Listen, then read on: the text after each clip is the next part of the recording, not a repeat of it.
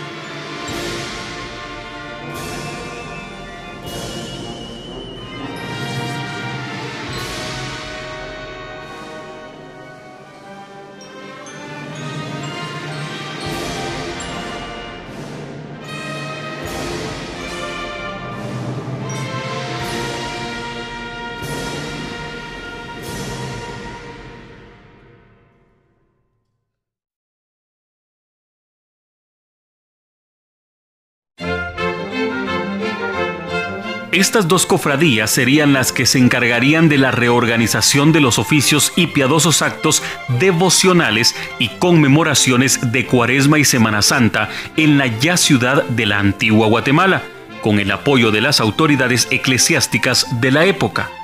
Según la investigación del doctor Johan Estuardo Melchor Toledo, las imágenes tanto del Señor sepultado, la Virgen de Soledad y San Juan que en la actualidad se veneran en el antiguo oratorio de San Felipe Neri, llegaron a este recinto en el primer cuarto del siglo XIX. Anterior a la llegada de estas imágenes, los ejercicios penitenciales se habrían realizado con imágenes de otros templos filiales de los remedios y que habían llegado a enriquecer el patrimonio de la Escuela de Cristo, que luego del traslado a la Nueva Guatemala había quedado vacío. Estos bienes serían de la antigua sede parroquial, la Santa Cruz, Santa Isabel, por mencionar algunos, recalcando la importancia histórica que la Escuela de Cristo ha tenido en la historia y que se liga al desarrollo y consolidación de la Cuaresma y Semana Santa en la otrora capital del reino, además de ser en muchos momentos referente de otras instituciones de la ciudad colonial y del país. Del maestro Víctor Manuel Lara Gaitán escucharemos a los pies del Maestro.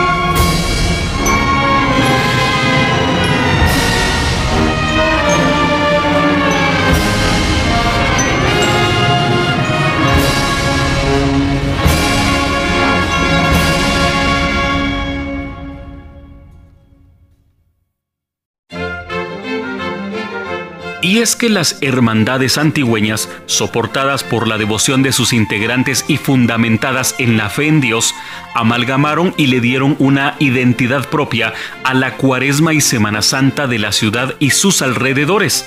Acrisolaron muchos aspectos penitenciales, transculturizaron las conmemoraciones al agregar elementos propios de las etnias propias de nuestras tierras con la parafernalia propia de las cofradías y hermandades que la época colonial nos habían heredado, de tal suerte que la integración social a estas organizaciones segregada por nivel social o casta, dejando algunas actividades otorgadas a los gremios de artesanos y que se unificarían todas en torno a las devociones y en especial a las hermandades y cofradías que ya existentes y las que se irían estableciendo en la ciudad colonial, de tal suerte que la integración de aldeas, ermitas y barrios de la ciudad fueron creando un pletórico repertorio de actividades propias del tiempo litúrgico de la Cuaresma y Semana Santa, siendo cada una de las hermandades e instituciones parte importante de obtener el meritorio título popular otorgada a la ciudad, haciéndose llamar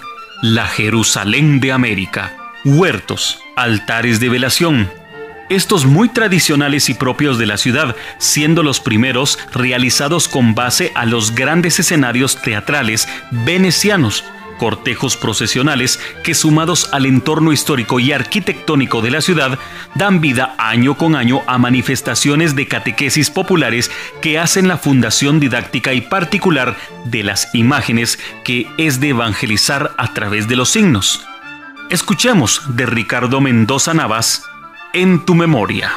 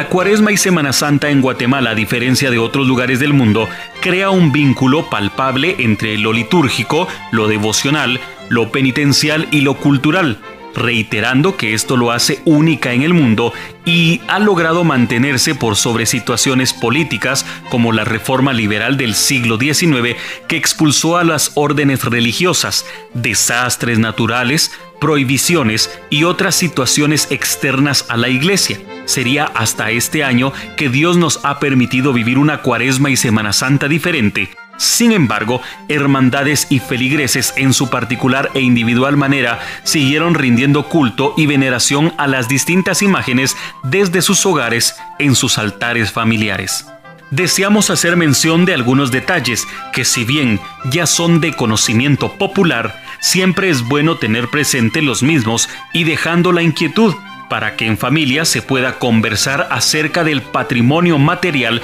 de la Escuela de Cristo, que a través de los años ha enriquecido el legado material y memoria imperecedera de la Semana Santa en el antiguo oratorio de San Felipe Neri. A continuación escucharemos de Ramón Grijalva, Santo Entierro.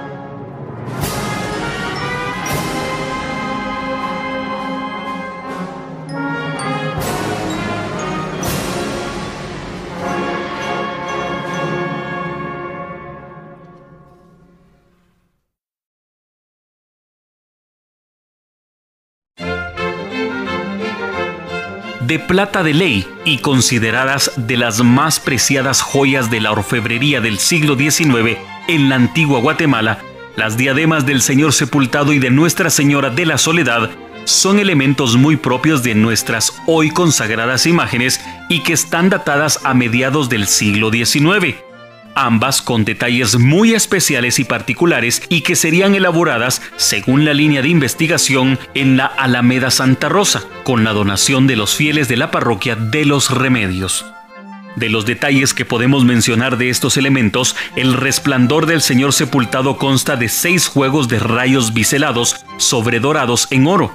estos especialmente seccionados a la mitad, para dar una sensación de amplitud y que haría referencia a los doce apóstoles y a las doce tribus de Israel. Originalmente contaba con cuatro espigas de trigo ubicadas simétricamente que harían referencia a los cuatro evangelios y tres hermosos y detallados relámpagos estilizados a manera de potencias que representaría al Dios Trino, Padre, Hijo y Espíritu Santo, complementando la base con una labor y detalles fitomorfos sobrepuestos que enriquecen todo el conjunto.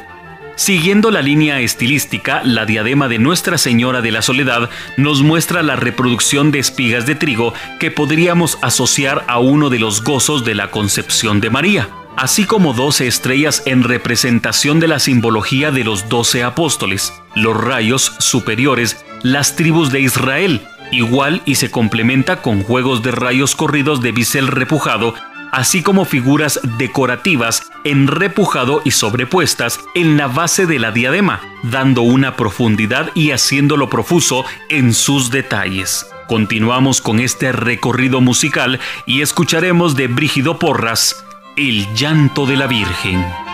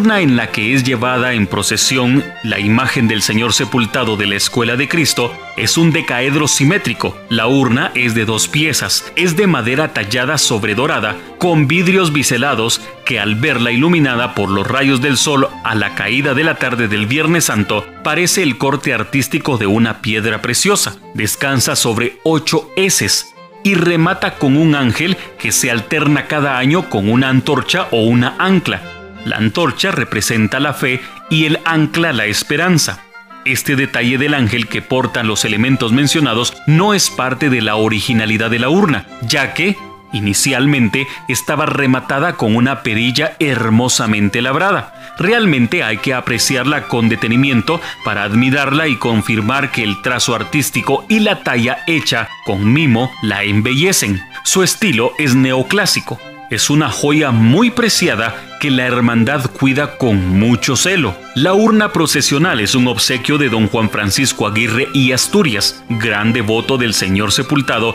y colaborador de la sociedad encargada de su culto y de la parroquia de los Remedios. En la parte interna se encuentra una plaquita ovalada en plata de ley que dice obsequiada por don Juan Francisco Aguirre a la Sociedad del Santo Entierro de la Parroquia de los Remedios el 31 de marzo de 1893. La hechura de la urna la mandó a hacer el señor Aguirre y Asturias a la ciudad de Sevilla por intermedio del comerciante don Eduardo Vivas Fernández en un taller de escultura en la calle Sierpes. En el último tercio del siglo XVI tuvo esta calle un gran auge comercial y económico, pues ya afirma el historiador y humanista Juan de Malara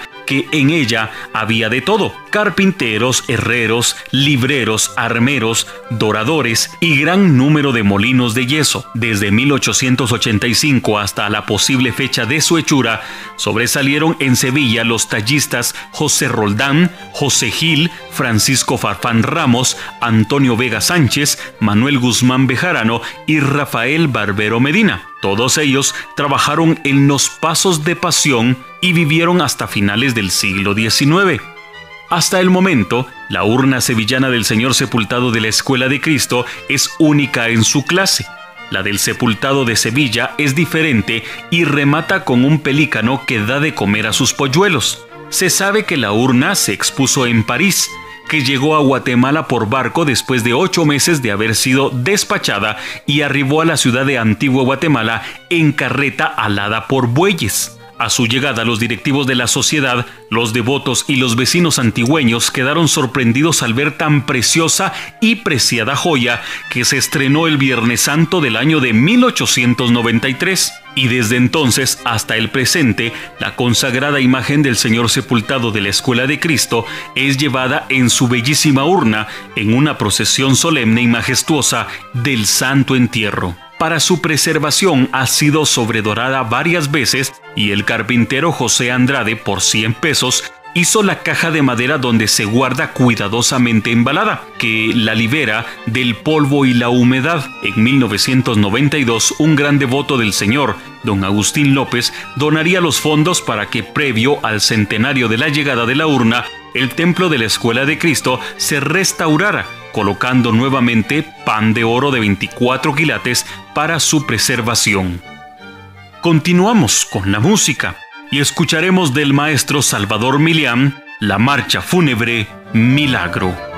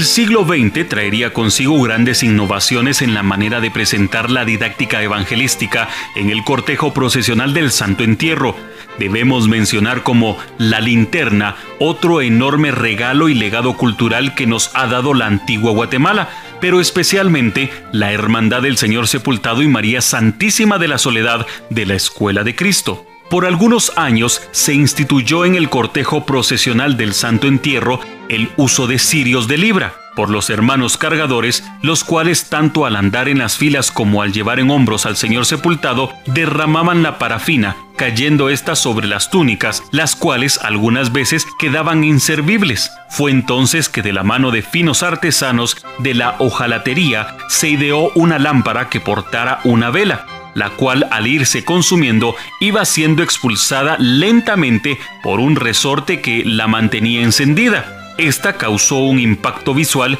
y característico al cortejo procesional. Todo esto sucedía en la segunda mitad de los años 40. Con el tiempo, la vela fue sustituida por foquitos que eran alimentados por baterías de carbono que proporcionaban la energía. El uso de esta linterna se fue generalizando en todos los cortejos en Antigua Guatemala. La Hermandad de la Escuela de Cristo en el año de 1999 a manera de rescate entregó una lámpara a sus devotos para rescatar la tradición Lamentablemente la manufactura y materiales no fueron los más adecuados y a los pocos años se perdió el uso nuevamente. Años después, la hermandad bajo las nuevas administraciones ha incorporado el uso de la linterna en el cortejo. Al momento de llevar en hombros el anda tanto del Señor sepultado como de María Santísima de la Soledad, entregando a cada uno de los devotos lámparas en el cambio de turno, lo cual da un aspecto elegante, suntuoso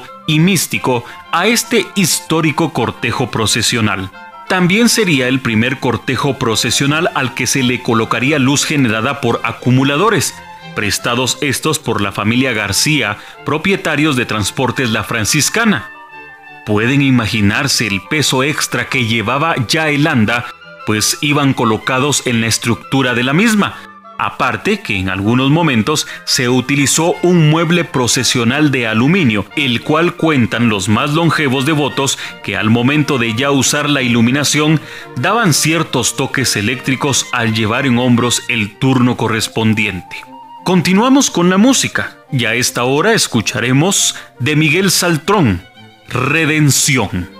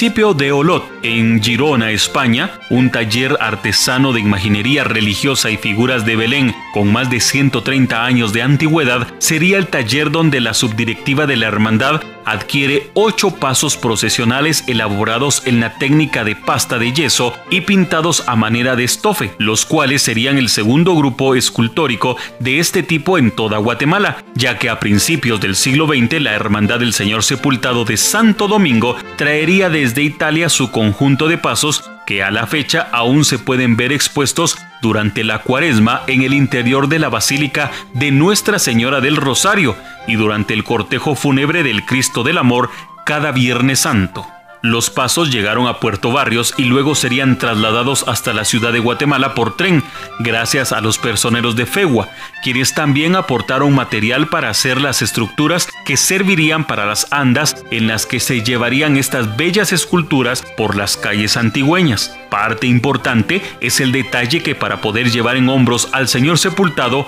antes había que cargar el paso del descendimiento, que era el que más imágenes contemplaba. Fue impactante y le daba un sentido práctico y didáctico al cortejo de Santo Entierro, mismo que ya contaba con un primoroso coro angélico conformado por piezas únicas de ángeles de cuerpo completo, datados por sus características entre finales del siglo XIX e inicios del siglo XX. Con el paso de los años se implementó el uso de carretones para llevar los pasos en las calles de Antigua Guatemala, los cuales eran prestados a distintas cofradías, hermandades y templos de la ciudad. El tipo de calles de la ciudad, la imprescindible fuerza de quienes jalaban o empujaban cada carretón, al que habrían que sumarle el peso del paso, les fueron dañando estructuralmente. Sería en la primera mitad de los años 90 del siglo pasado cuando previo a cumplir 50 años de haber llegado a Guatemala, fueron sometidos a un proceso de restauración parcial, trabajo encargado al recordado artista antigüeño don Guillermo Carrillo La Guardia, quien integraría el material faltante en algunos pliegues de vestimentas y repondría materiales en manos y otras partes de las imágenes se agregaron estructuras metálicas encargadas al socio Enrique Rodríguez, que en paz descanse, para que las figuras de cada paso no sufrieran mayor golpe de impacto con el bamboleo en las calles. Para su conservación, se acordó replicar los pasos originales en material más resistente al impacto de los ya más largos recorridos procesionales y dejar los originales españoles dentro de los salones del convento de la Escuela de Cristo. A continuación,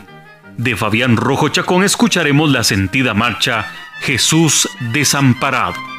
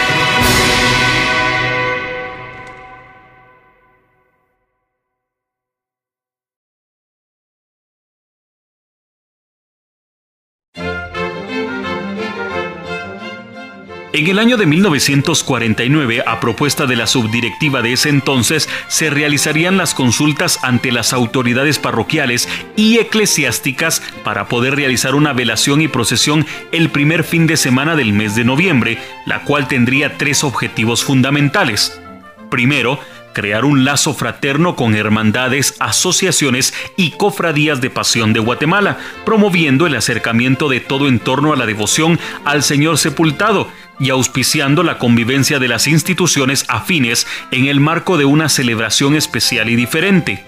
Segundo, acrecentar la devoción en torno al Señor sepultado, permitiendo que la feligresía que no podía asistir a venerarla en su cortejo de santo entierro pudiera asistir a contemplar su altar de velación y participar del cortejo procesional, esperando arraigar el culto a la imagen. Y tercero, realizar honras post-mortem a socios de la hermandad, devotos cargadores, vecinos y en general a los fieles difuntos. Estas serían en intenciones de misa, responsos y novenarios, lo cual sería enmarcado igual en la cercana celebración del Día de los Santos y fieles difuntos. Un tema importante a señalar es que la velación y procesión del Señor sepultado del mes de noviembre no es un homenaje a los fieles difuntos, algo que en los últimos años se ha confundido. El homenaje póstumo a los que ya gozan de la presencia del Señor está incluido en el programa de actividades que acompañarán estas conmemoraciones, en actos espirituales y litúrgicos programados, así como actos en el cementerio general, también como en la colocación de una ofrenda floral en el decorado del cortejo. Nuestro Señor Jesucristo en sus distintas representaciones es el vencedor de la muerte y no puede rendirle homenaje a los difuntos el que redimió al mundo. Dentro de las muchas modificaciones que se han dado durante las actividades de la velación y procesión anual del Señor Sepultado, podemos mencionar que en 1992 se creó la Orden del Sepultado de la Escuela de Cristo. La misma tiene distintos grados como Hermandad, Caballero, Honor al Mérito, Gran Cruz, y la misma se entregaría a instituciones, hermandades, colaboradores, devotos que por sus méritos y contribución a la hermandad, parroquia o la historia en general serían merecedores de ser reconocidos. La primera institución en recibir este reconocimiento en grado de hermandad fue la Hermandad del Señor Sepultado de San Nicolás Quetzaltenango. Esto para reconocer el mérito de su trabajo como institución y previa a la consagración del Señor Sepultado de este templo, para la cual la Hermandad de la Escuela de Cristo habría sido especialmente invitada para ser testigo de honor de aquel trascendental acto devocional. Otras hermandades con este hermanamiento y con la orden son la del Señor Sepultado de Santo Domingo, las cofradías de Zamora, España, la del Cristo Yacente del Calvario, la mayoría de hermandades de la antigua Guatemala, la Asociación de Cruzados del Santo Sepulcro del Templo de la Recolección, especial hermanamiento y con orden en grado de Gran Cruz con la Hermandad de Jesús Nazareno de las Tres Potencias, Parroquia Vieja, con quien vínculos históricos y devocionales nos unen desde tiempos inmemoriables, entre otros. A continuación, del maestro José Dolores Fuentes escucharemos Dios mío.